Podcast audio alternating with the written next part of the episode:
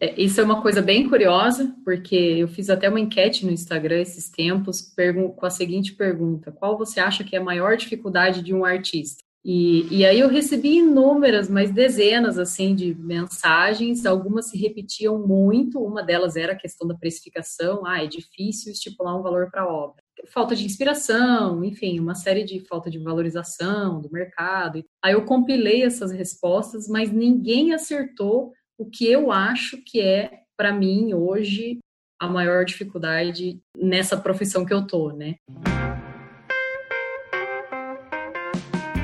começando mais um Arte Academia Podcast, um bate-papo sobre pintura e desenho acompanhado de histórias inspiradoras.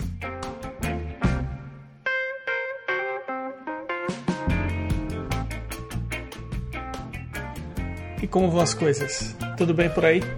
Eu espero que sim.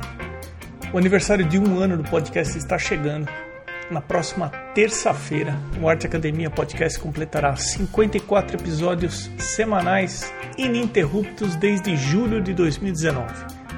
Um episódio, o número 24, com o Bill Newcomb, teve duas versões, uma em português e a original em inglês.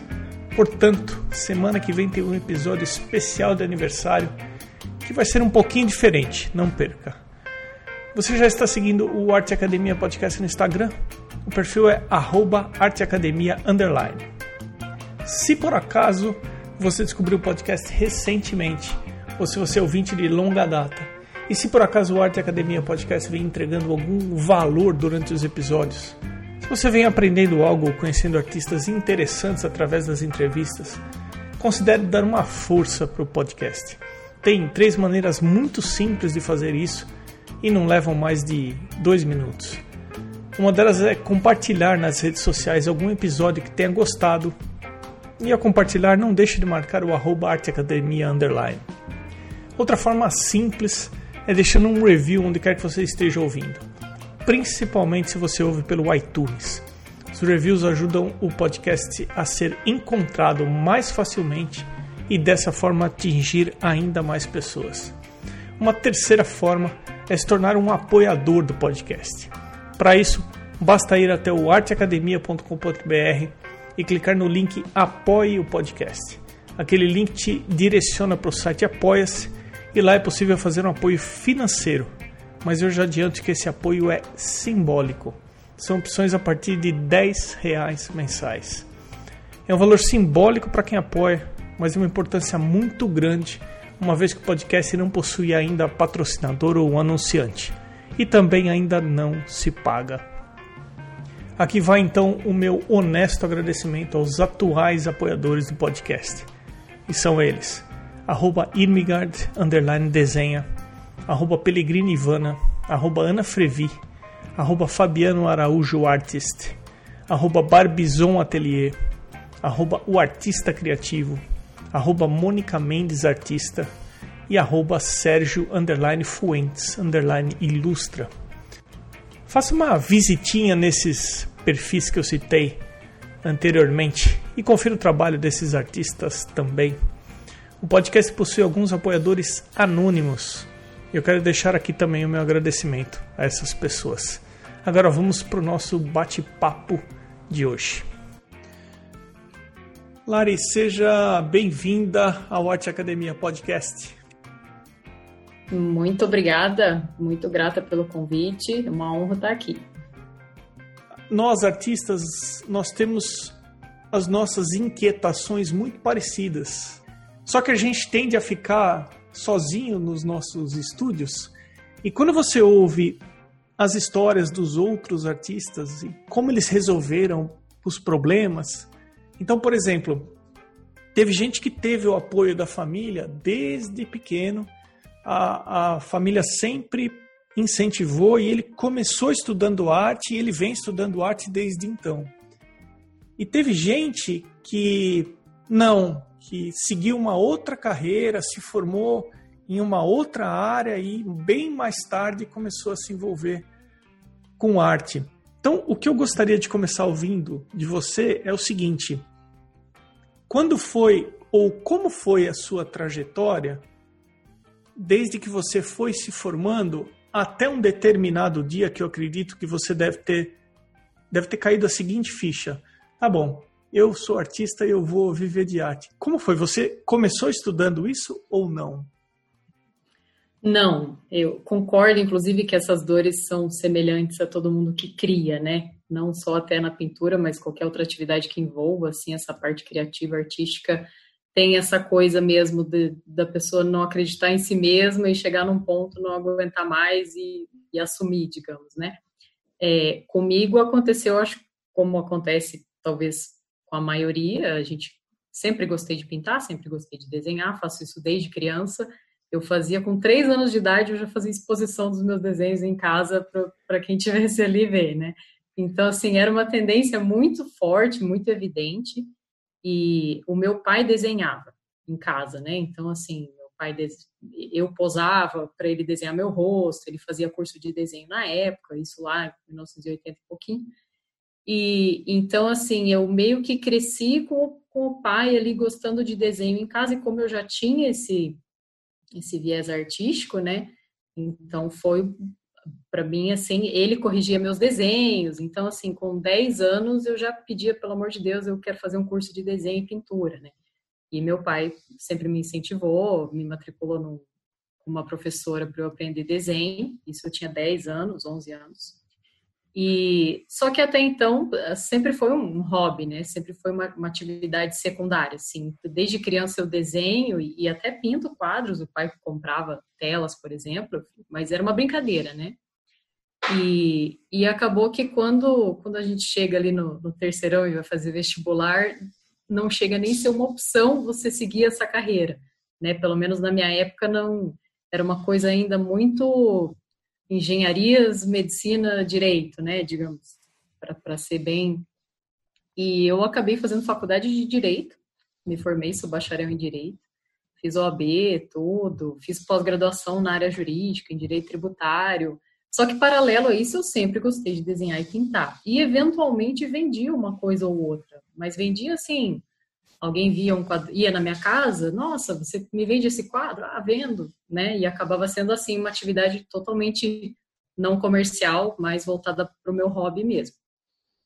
E, e aí trabalhei muitos anos a fio, assim, em outras coisas que não tinham nada a ver com, com o mundo artístico, só que sempre me questionando e pensando, puxa, eu acho que de um modo geral a gente é desestimulado a seguir essa área, né?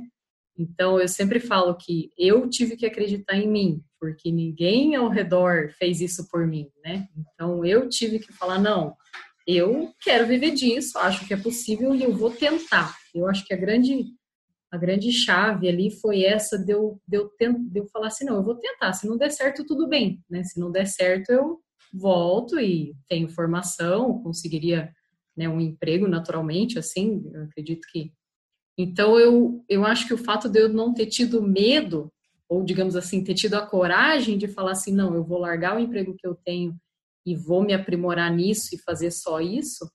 As pessoas hoje ao meu redor falam: nossa, como você foi corajosa, como você foi corajosa. E, e demorou pouquíssimo tempo para dar certo, entre aspas, né? E para eu me realizar. Assim, na verdade, me realizei desde o primeiro dia que eu tomei a decisão de de trabalhar somente com arte, que é, né, hoje eu trabalho somente com arte. E as pessoas me perguntam se foi uma decisão difícil, né? Na verdade, foi uma decisão bem fácil, porque é algo que eu queria muito, assim.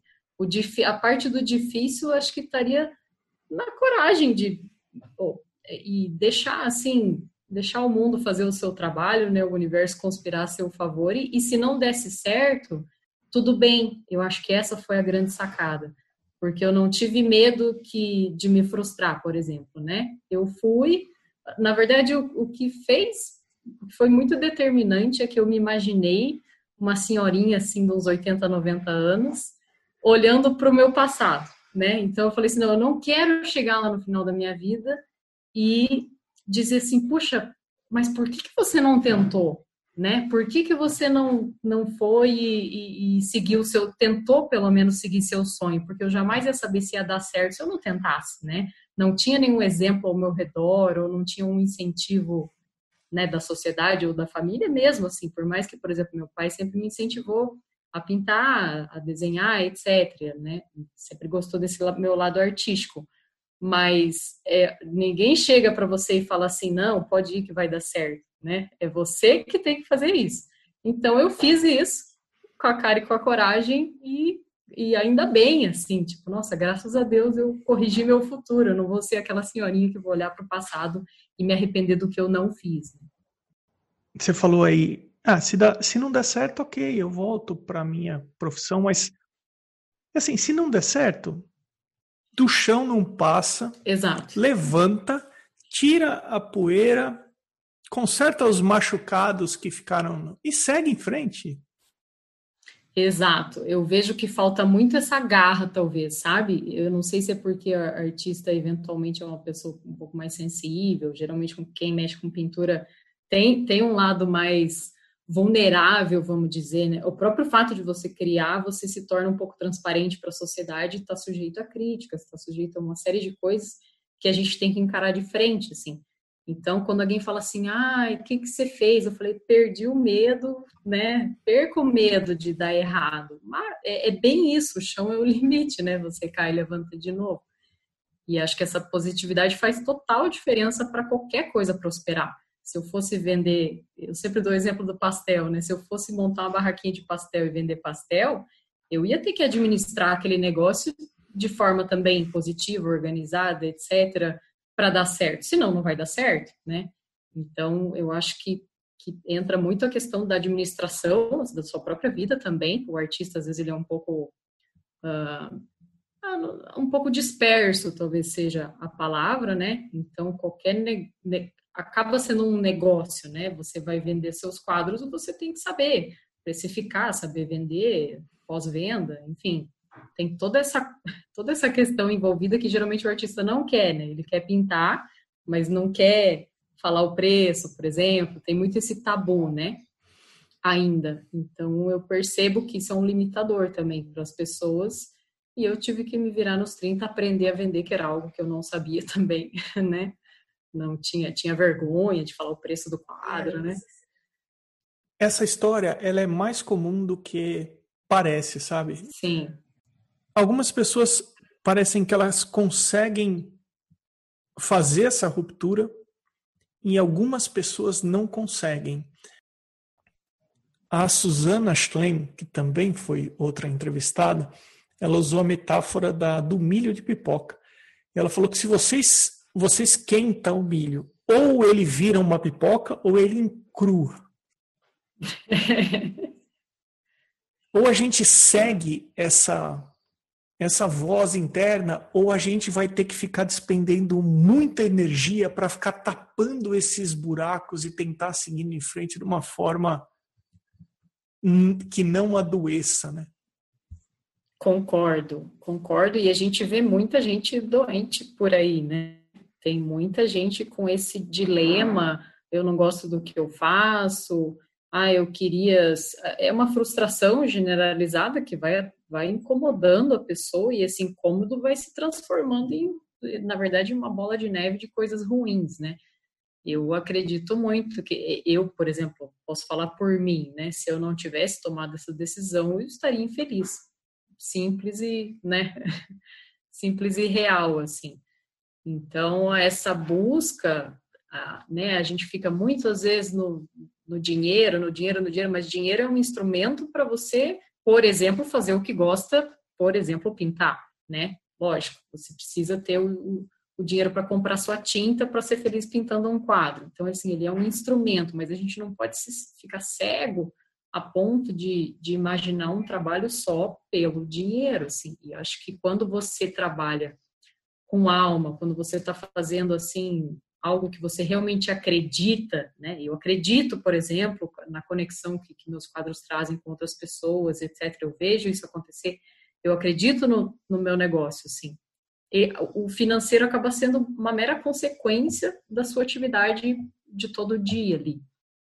Claro que é importante essa consequência, mas eu acho que ela vem de uma forma mais fluida, mais natural, e bem mais interessante até e gratificante do que um qualquer um, um, trabalho qualquer que, que não te traga felicidade, né? Eu acho que, claro, a gente também Uh, não sei se, se às vezes a pessoa tem um trabalho que ela gosta e ela também gosta de pintar, não quer dizer que ela quer largar, largar tudo, que ela precisa largar tudo para ser artista, né? Se a pessoa consegue conciliar as duas coisas, seria, né, seria de repente legal, mas tem pessoas sim que que precisam dar, se libertar, né? Que precisam assumir isso e, e eu acho que eu não sei se entra a questão de ego às vezes até, né, de, de falar assim, não, eu faço isso e pronto, eu pinto o quadro. O que, que você faz? Ah, eu, né? É, eu acho que no Brasil também tem muito isso, as pessoas falam de preconceito. Eu, particularmente, não sofro preconceito em relação a isso, acho que até o contrário, as pessoas que estão ao meu redor acham legal, né? Acham massa o fato de eu trabalhar com isso e, e tudo mais, mas eu percebo que as pessoas têm medo até de, de, de assumir a profissão por parte de, às vezes, ego mesmo, né? partir do momento que você deixou o direito, quanto tempo mais ou menos você acha que você levou até o momento que você se sentiu estável fazendo o que você estava fazendo? A gente está falando o quê? De um ano, de seis meses, de três anos. Você consegue? Você tem essa, esse tempo aí na sua cabeça? Sim, eu tenho, porque assim, é, eu já levava o meu ateliê de paralelo ao que eu tinha antes, né? Então eu já sabia mais ou menos quanto que eu tirava por mês, é, né? Eu tinha uma noção, digamos assim, da minha renda só com a parte artística, né? Isso me deu uma segurança também, porque eu consegui fazer um, planejamento. Pensei, bom, se eu agora depositar 100% do meu tempo nesse negócio, a tendência é isso também melhorar, né? Se multiplicar. E foi o que aconteceu, assim. Eu achei, eu tinha feito uma previsão de que para mim demoraria talvez um ano ou algo assim. E acabou que eu cheguei no que eu queria em quatro meses. Né? Foi falando bem em, em, em, prazo mesmo, em números, né? Mas eu já vinha há anos trabalhando com isso. Então, assim, não foi um negócio, ah, parei tudo, agora vou começar a pintar quadros, né? Eu já vinha pintando há muitos anos, assim, já tinha meu nome artístico. A diferença é que não vivia 100% da minha renda não vinha disso e aí passou a passou a ser só isso e, e aí consequentemente é que nem eu falei eu depositei toda a minha energia na parte artística e isso me gerou frutos assim. É, você fez a transição de começar a desenvolver em paralelo a atividade artística junto com a tua antiga profissão até que a coisa Isso. foi tomando mais tempo, até que você falou, não, agora eu acho que eu consigo largar tudo um lado e colocar toda a minha energia no outro lado, né? Isso. Porque na realidade eu percebi que eu só iria pintar e desenhar melhor, eu só iria crescer nesse ramo artístico se eu realmente tivesse tempo para isso, né? Tempo é tempo é dinheiro, resumindo, né? Então eu, eu precisava de tempo. E, e aí foi essa decisão que eu tomei, mas que nem eu disse, foi uma decisão pé no chão, eu tive um, mais ou menos um planejamento, não, não foi às cegas, né? Eu acho que quando você faz as coisas também muito no impulso, claro, pode ser que dê certo, mas eu recomendo que a pessoa tenha, sim, um planejamento ali bem organizado, de ter total noção de quanto que ela gasta, de quanto que ela precisa investir no ateliê dela, né, que tipo de tintas que a pessoa usa. Tem tinta que custa cinco reais e, e um mesmo tubo pode custar 50 reais, dependendo de marca, dependendo, né? Então, assim, tem, tem que fazer conta. Fazer conta e, paralelo a isso, ir já se divulgando, assim. Eu, eu, uma coisa que eu já falei até no meu canal do YouTube, que é muito legal, eu lembro do primeiro momento que alguém me perguntou qual era a minha profissão e eu resolvi falar que eu era artista plástica. É, que foi até em 2013, 2012, 2013. Mas eu estava numa loja e a pessoa, uma loja assim, vendo bijuterias assim, e a pessoa falou assim: Ah, o que, que você faz? E eu falei, resolvi falar pela primeira vez na vida que eu sou artista plástico. Aquilo preencheu o meu coração, assim. Eu falei, nossa, eu não sabia que essa sensação era tão boa. E a partir de então eu falei isso para sempre, mesmo né, até então não tinha largado meu emprego, mas eu falei assim, não, é isso que eu sou e pronto, e, e daí não tinha mais volta, sabe? Então foi muito interessante, assim, eu consegui externar algo que já era interno, né, para mim, eu já me considerava artista plástica, eu só não me expressava dessa forma. E eu acho que é justamente isso que as pessoas sentem. Elas sabem que elas gostam da criação, sabem que elas querem ser aquilo, mas não conseguem sair do casulo, né? Como é que você preenche o seu tempo hoje em dia? O que, que você tem? Você acabou de comentar que você tem um canal no YouTube. Estou uh, com o seu Instagram aberto aqui. Eu dei uma olhada no seu site, eu vi que você tem cursos online. Hoje em dia, o que você tem feito? O que eu faço hoje é, lógico, eu tenho minha linha de criação, então eu pinto os meus quadros, não deixo de, não deixo essa produção parada, né? Nem consigo. É, eu dou aulas presenciais também, é, são sempre aulas personalizadas, então é um, um, aluno por vez, e então são poucos alunos que eu tenho, né? São, são aulas particulares.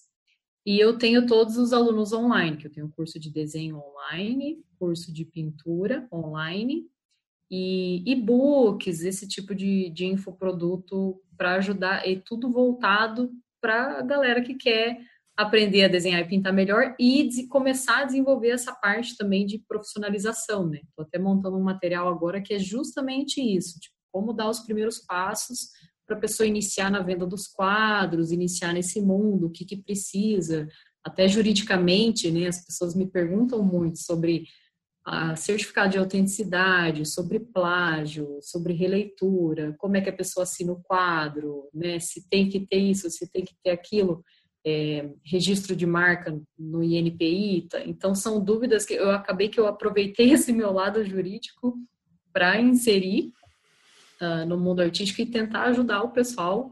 Estou desenvolvendo um e-book gratuito até, só que ele não ficou pronto ainda. Já já ele sai do forno. mas assim que, mas, eu penso assim nessas dificuldades, porque quando eu comecei, eu não tinha um, não tinha uma Lari Namastê ali com os stories, dando dica de como começar, né? Eu meio que comecei aos trancos e barrancos do meu jeito, né? E hoje eu já entendi o que, que aconteceu para, né? Alguns fatores ali que contribuem para dar mais certo.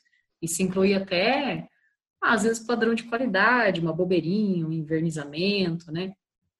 Então, essa, eu dou meio que essa assessoria para o pessoal, assim, e isso me preenche bastante, porque é, é muito gratificante, assim. Eu adoro ensinar, acho, adoro ser professora e então esse esse feedback que eu tenho, assim, essa gratidão que volta para mim me preenche muito. E claro, a venda dos quadros, que é o que eu que eu mais adoro, na verdade o que eu mais adoro é pintar os quadros, né? A venda acaba sendo aquela finalização da alguém se conecta, mas as minhas atividades são essas: selecionar e pintar e administrar tudo isso, né? Que, querendo ou não, dá um, dá um, não parece, mas dá trabalho.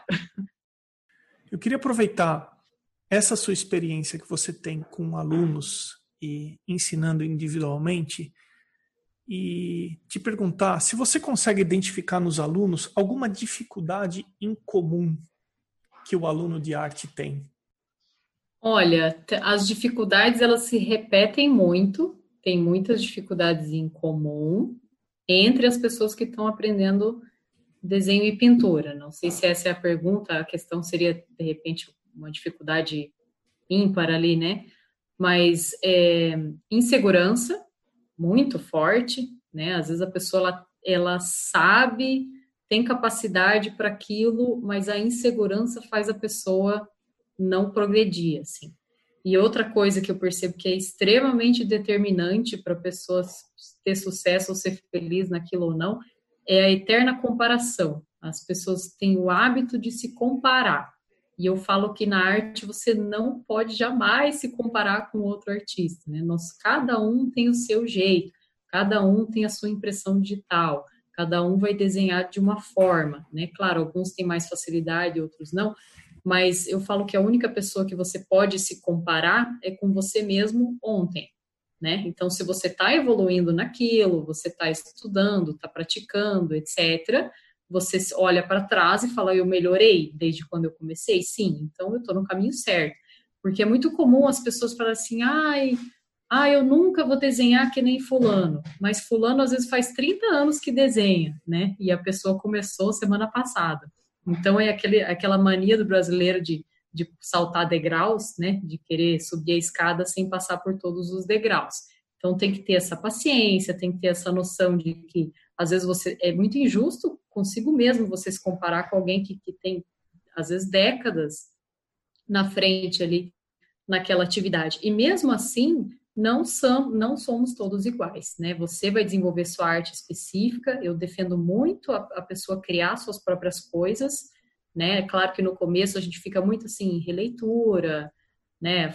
No comecinho a pessoa ela, ela dá aquela copiada, mas eu incentivo as pessoas a, a serem criadores, né? Você precisa aprender a técnica para depois você juntar essa técnica com a parte da inspiração e deslanchar, né? E esse deslanchar, você vai desenvolver a sua marca, a sua identidade. Por mais que você tenha artistas nos, que você se inspire, ah, eu me inspiro nesse, nesse, nesse, mas quando você for criar o seu, você vai ter algo que é exclusivamente seu, né? Então eu percebo que essa comparação que as pessoas fazem não serve para nada, pelo contrário, só gera frustração, só gera mais desânimo. Daí entra aquele, aquela reclamação, ai, ai, mas é porque o Brasil não tem cultura, mas não é bem assim, né? não é bem assim. A pessoa tem que ter, tem que, enfim, enxergar que, que isso realmente ocorre e atrapalha. E esse medo, essa insegurança, eu não entendo por que as pessoas têm tanto medo de errar né? É, você fala assim, ah, tenta fazer esse desenho, ah, mas eu vou errar. Mas e daí, né? Tudo bem errar, a gente precisa tentar, a gente precisa andar para frente e respeitar a subida dos degraus ali. Acho que essas são duas coisas que eu percebo muito claro, tanto nos alunos presencial como nos alunos online, e realmente faz muita diferença quando o aluno flagra isso e se liberta dessa cobrança, que é um julgamento pessoal, né? Às vezes a gente fala que tem medo de julgamento externo, de crítica, né? A pessoa é o seu pior crítico, né? Eu concordo perfeitamente com você. É uma coisa chamada ego. A pessoa não quer se deparar com as suas limitações, Isso. ela não quer aceitar que ela tem uma determinada série de coisas que precisam ser treinadas e aperfeiçoadas, e aí aquela tentativa vai mostrar para ela que ela ainda não é tão boa quanto às vezes ela gosta de pensar que ela é. Perfeito. É exatamente isso. Ninguém nasce, eu, eu dou o exemplo de, de violão, né? Ninguém nasce sabendo tocar violão. A pessoa vai lá, faz uma aula, Aí, claro, vai ter pessoas que vão aprender com uma maior facilidade, porque às vezes o ouvido é melhor, não sei, mas qualquer um consegue aprender a tocar o básico do violão, né? Alguns com mais dificuldades, outros com menos. Na pintura, a mesma coisa, qualquer pessoa consegue aprender a desenhar, aprender a pintar. A diferença é que uns vão gostar tanto daquilo que vão treinar mais, vão se dedicar mais e vão se destacar naquela área, né? Não é um dom que cai do céu, que, que você nasce já fazendo aquilo. Eu fui para aula de desenho quando eu tinha 10 anos e eu desenhava muito mal. Assim, eu, né, eu só que eu gostava de desenhar, que eu falo que é o, é o principal. O principal é, é você ter essa vontade de fazer aquilo. O resto é técnica, né? Que você tem que aprender. É isso aí. E a gente não se dedica em algo que a gente não se identifica. Não né? se identifica. Que a, gente Perfeito. não gosta, né? A gente gosta e, e, e na, a verdade é essa, né? A gente gosta muito de uma coisa, mas olha, precisa de muita dedicação. Porque você falou assim, ah, a gente tende a se comparar com o cara que está 30 anos, ele tem 30 anos de, de, de, de paleta misturando tinta, ele mistura de uma forma é, assim inquestionável. Só que talvez se você conhecesse esse cara 29 anos atrás, tá, ah, tá bom, né? Não é tudo isso, né? Pô, mas uh, o que foi investido, o quanto ele se dedicou, o quanto ele se esforçou para chegar num nível de excelência, né? Então não pode ignorar toda uma história, enfim, né? Perfeito. É que eu falo que as pessoas adoram a pílula, a famosa pílula do emagrecimento, né? Você só tomar a pílula e emagrece 10 dias de um dia para o outro. Se, as pessoas adoram esse tipo de fórmula, né? Esse tipo de solução mas simplesmente não é assim que funciona. Não existe uma pílula que você toma e passa a ter uma visão de desenhista, por exemplo, né? A ter uma análise ali de, de cores. Você vai ter que treinar isso ao longo do tempo. Você comentou que você tem o teu trabalho autoral, que você não consegue ficar sem. Vamos conversar um pouquinho sobre ele, então. Qual é a técnica que você se identifica mais? Olha, eu tenho tudo quanto é tipo de material aqui no ateliê. A minha queridinha, digamos, é ainda é a tinta óleo. Ultimamente eu tenho pintado praticamente só com tinta óleo solúvel em água, que é um material que eu descobri em Londres, quando eu fui, fui expor em Londres em 2018 e fui numa loja de materiais artísticos lá e descobri essa tinta óleo solúvel em água que até então eu não conhecia, né?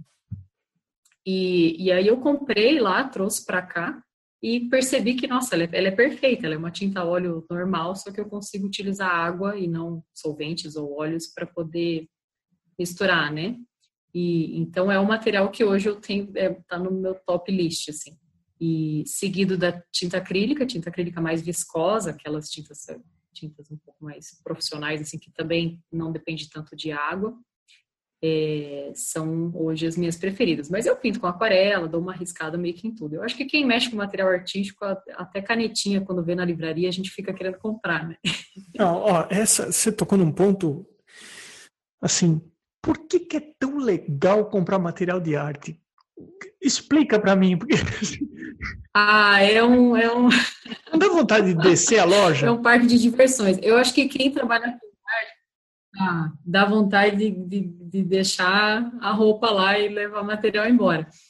Mas eu acho que assim, ah, esse universo, né? É como se a gente entrasse num universo que a gente entende, que a gente gosta, se sente bem, se sente confortável, né? É, é um universo colorido.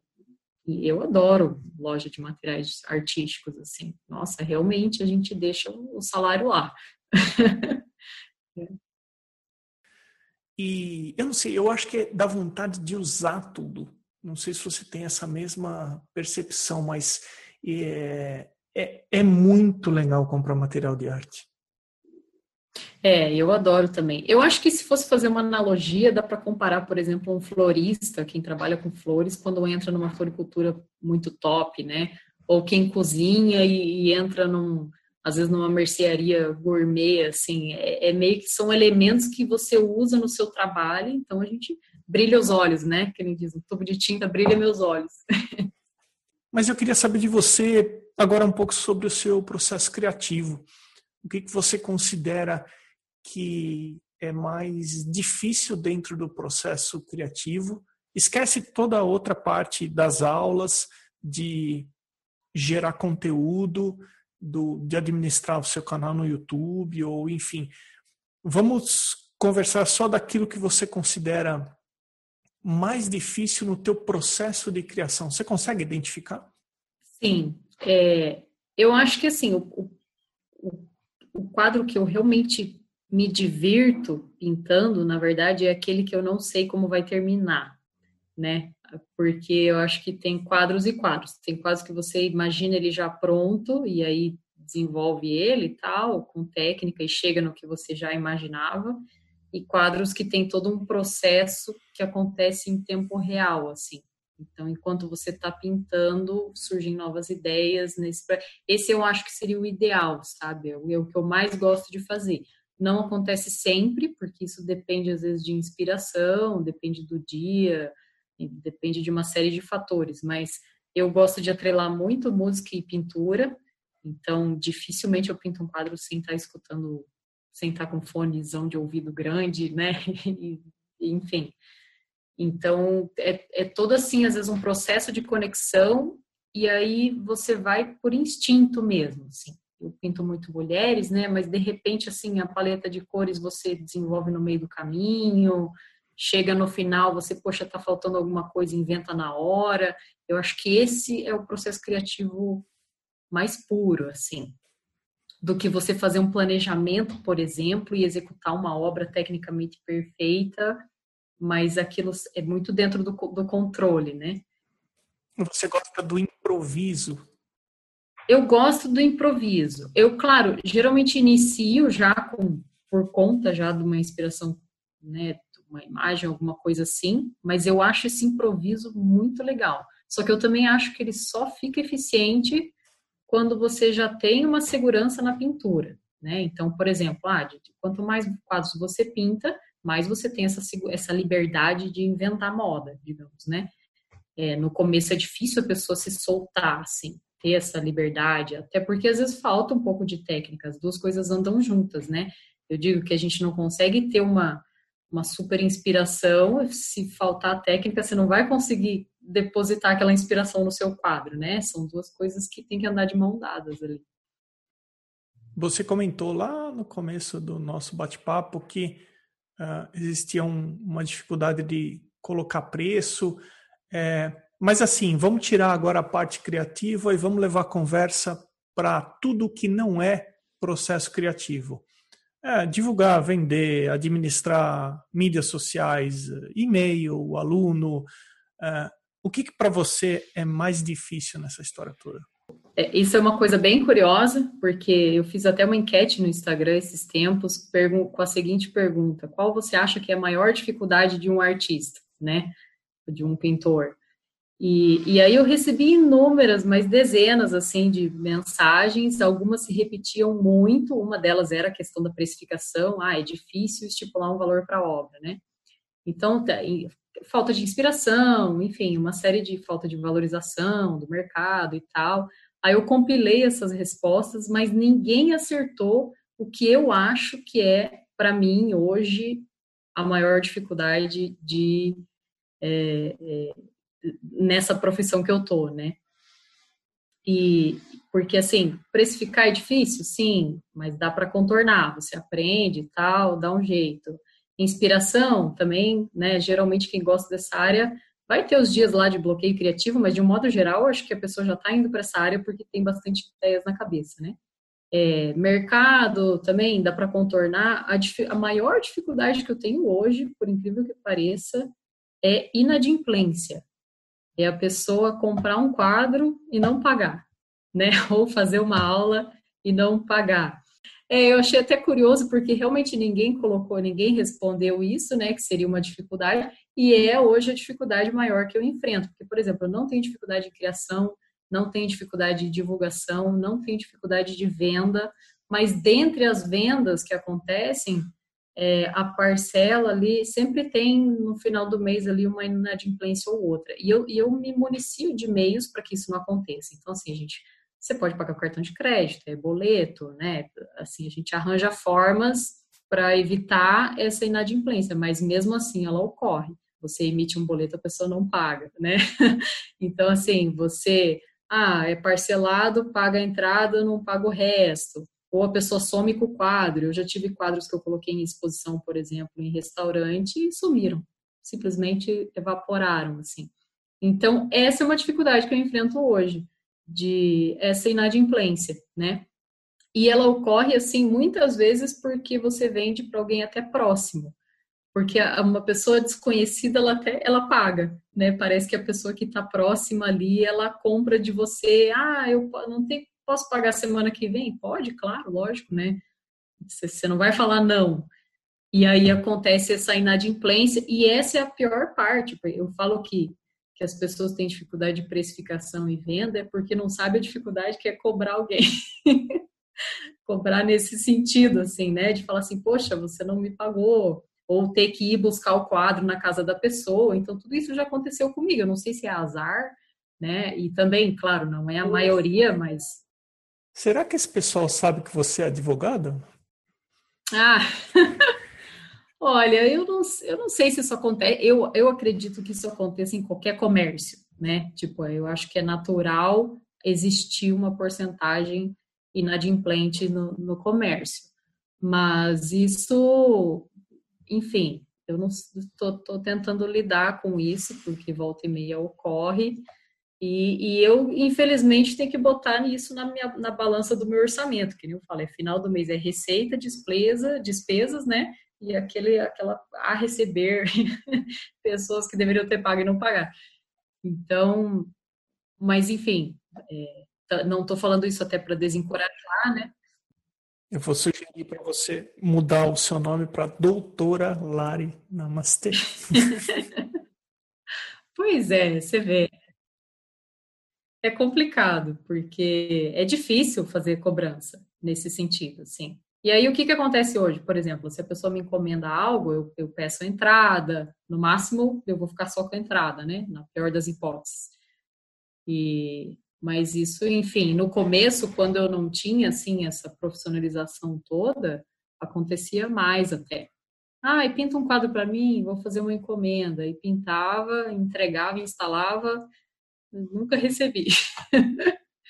então, isso é uma coisa até para o pessoal ficar esperto, assim, de, de cobrar antes, né? É só entregar o quadro se receber, ter, ter essa valorização, assim, né? Ter esse, esse controle, porque acontece com as pessoas que você jamais imaginaria que ia te passar a perna, assim. Puxa vida.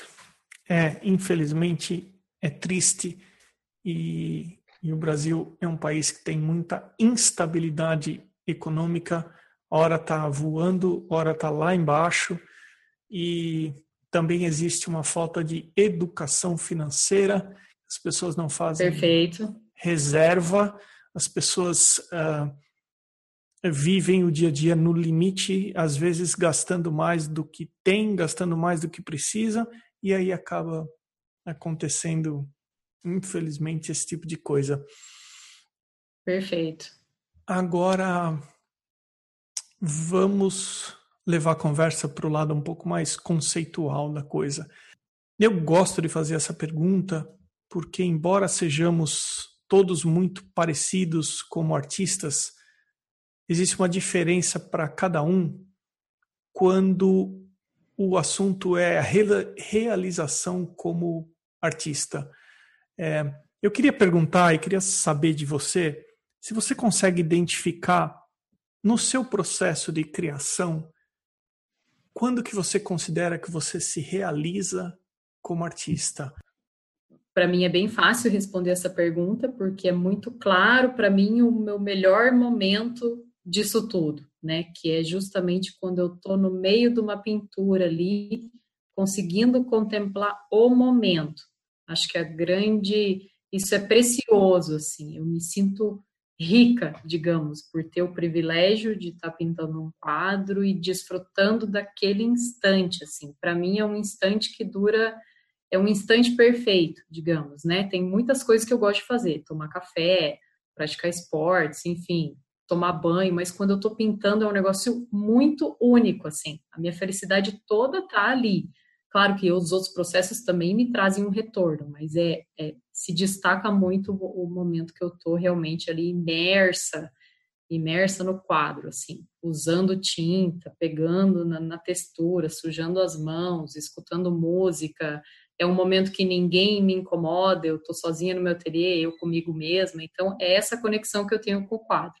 E se fosse elencar uma segundo, um segundo momento, né, próximo desse, de repente, que, que seja o, mais, o melhor de todos é quando um, uma terceira pessoa se conecta com aquela obra.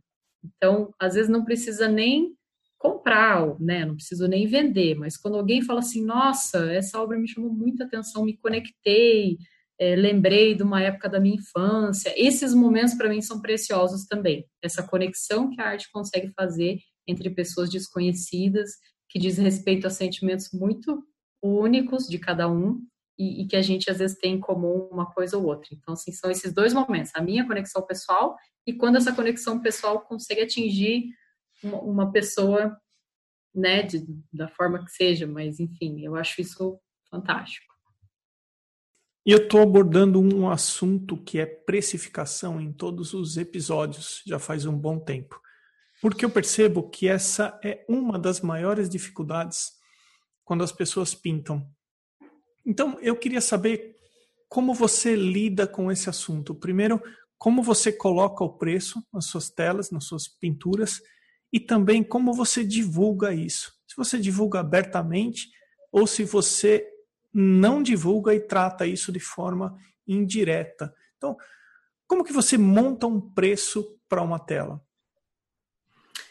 Ah, funciona hoje funciona assim eu tenho um mínimo né que seria um digamos assim um quadro menor e aí eu levo em consideração material tempo técnica etc né valor até emocional do quadro eventualmente mas eu tenho um valor mínimo e eu tenho um valor máximo aqui no ateliê eu não sei se é para falar o valor ou não Eu queria que você ficasse o mais à vontade possível no que você quiser falar, por favor. Mas vou falar porque talvez seja útil para muita gente que está escutando, a pessoa que vai querer saber qual que é o mínimo, qual que é o máximo, né? Então, hoje, digamos, né, eu tenho um mínimo de 540, que seria uma, seria uma telinha pequena, e uma, o quadro mais caro que eu tenho hoje aqui na, no ateliê, ele é 3,500, que é um quadro maior e tal, etc. Então, eu trabalho muito dentro dessa faixa, né? Vai ser esse mínimo e esse máximo. Mas quando você fala esse mínimo, esse máximo é para encomenda ou são peças autorais? São peças autorais, são todas peças autorais. Encomenda é sempre um caso à parte, assim, é sempre é outro, outro cálculo, né? Normalmente são medidas maiores, então a gente trabalha com base no. A encomenda realmente é um caso à parte. Uma coisa que é importante ser falado é aonde você está agora, porque mil reais ele tem um valor no sul do país, um valor em São Paulo, certo. e mil reais significa um valor diferente, por exemplo, Nordeste e Norte, onde você está, até para a pessoa poder eh, fazer uma referência. Claro, eu estou em Cascavel, no Paraná. Cascavel, no Paraná. Antes que até alguém, assim, essa é hoje minha faixa de preço, tá? É a maioria ali está em volta de dois mil reais, mas o que eu quero dizer para as pessoas é que uma das coisas que eu analiso para precificar as minhas obras é eu tento imaginar o quanto que eu pagaria por ela, né? Então, realmente, é uma questão bem, talvez, regional, né? Porque eu moro aqui, então eu pagaria, por exemplo, por essa pintura minha, se eu fosse ver ela em algum lugar, pagaria X, digamos. E aí eu tento me envolver é, é um dos parâmetros que eu utilizo, nem não sei se está certo, se as pessoas fazem isso ou não, mas eu, eu acho justo pensar assim, né? Porque eventualmente eu posso, ah, posso até colocar, ah, não, essa obra aqui é 10 mil reais, mas eu não pagaria 10 mil reais nela, eu, né? Eu, Lari. Então eu acho que é justo. Muita gente fala assim, você cobra muito barato, seus quadros valem mais. Eu já escutei isso inúmeras vezes, né? Mas eu também tenho um lado que eu penso, tem toda uma galera que adoraria ter uma obra minha, mas não pode pagar. Então, assim, aí eu parcelo e tal, e a pessoa fica tão feliz de conseguir comprar que isso para mim vale mais do que eventualmente dois mil a mais de lucro, sabe? Então, realmente é, um, é uma faixa de preços que hoje eu consigo me realizar com ela. Claro que o tempo vai passando, o dinheiro vai. Né? Às vezes a pessoa está escutando esse podcast daqui dois anos isso aí tudo já vai ter dobrado, né? Naturalmente. Mas agora 2020, aqui começo de 2020, ainda mais em época de pandemia, ainda mais em incertezas econômicas, etc. Eu trabalho mais ou menos nisso e acho que realmente todo mundo que vende arte tem que se perguntar se a pessoa primeiro compraria o que ela está pintando. Isso é fundamental, né? Porque a pessoa só pintar um quadro para com o único exclusivo propósito de venda né? Eu acho isso muito frio. É melhor a pessoa fazer outra coisa, né? Primeiro, eu acho que nunca existe uma certeza sobre o valor a ser colocado. Você pode colocar o valor de um quadro a mil reais e depois de um dia você vendeu o quadro e você se pergunta: Poxa, eu acho que esse quadro estava barato, poderia ter pedido mais.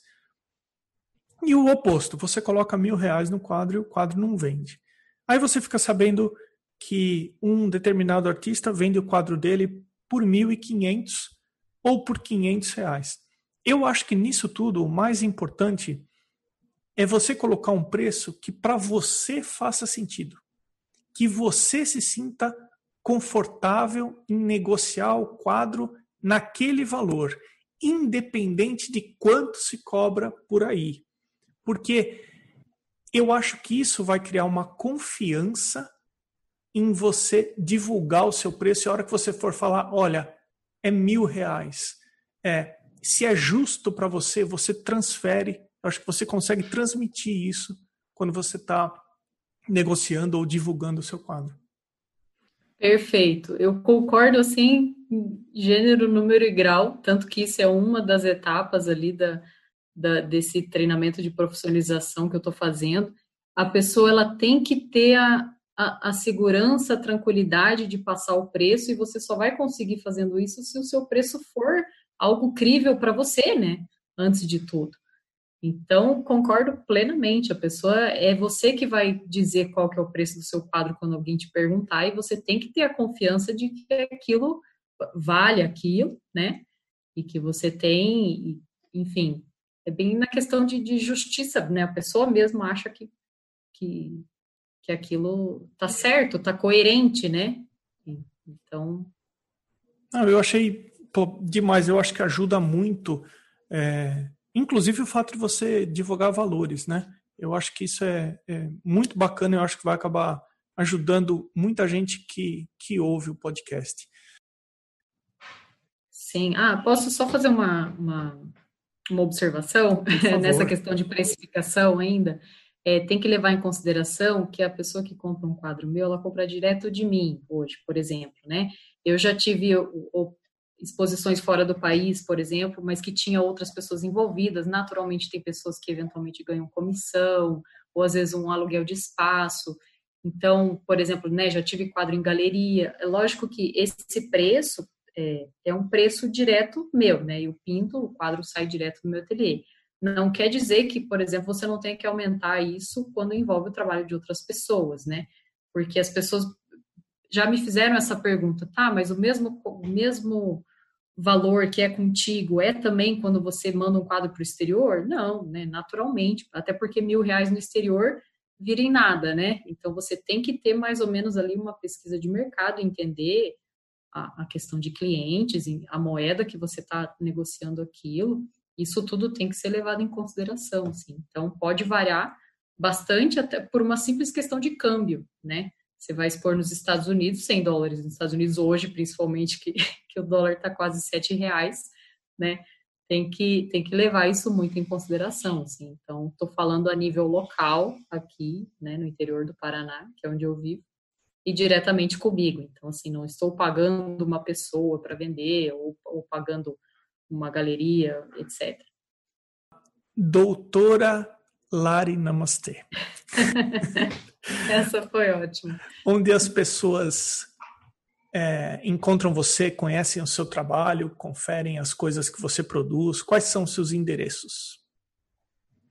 Instagram, Lari Namastê Arte, arte com T mudo no final, né? Arte em inglês. Então, Lari Namastê Arte, lá é onde eu publico diariamente, digamos, né? Tem bastante bastante informação, tem bastante arte. É, é, hoje é uma das plataformas que eu mais utilizo, que eu mais é, coloco informações e fotos e tudo mais. Eu tenho um site que é larinamastê.com.br, tem um canal no YouTube que é Lari Namastê. No canal do YouTube tem algumas exposições, vernissagens, eu falo sobre a vida de ateliê, dica de pinturas, dicas de desenho, uh, sobre apego a quadro, toda essa parte emocional que envolve criação, tem, tem quase 80 vídeos lá só sobre isso, então é bastante conteúdo gratuito para o pessoal aproveitar. Uh, eu criei recentemente um canal no Telegram, que é Vida de Ateliê, Lari Namastê, para colocar informações lá. Então, quem quiser me achar no Telegram, eu estou por lá com o canal também. Facebook, Lari Namastê Arte, também, a minha fanpage, coloco bastante coisa por lá. E meu e-mail é larinamastê.gmail.com. Eventualmente, quem quiser entrar em contato, esse é meu e-mail pessoal. E estamos à disposição aí. Adoro ajudar, adoro tirar dúvidas, acho muito legal essa, essa interação. Te parabenizo pelo podcast. Obrigado. Achei sensacional. Já tinha é, eu tenho alunas que te seguem e não perdem podcast, já me falaram sobre ti e tudo mais. Você, você também, na verdade, você tinha que ser entrevistado também em alguma.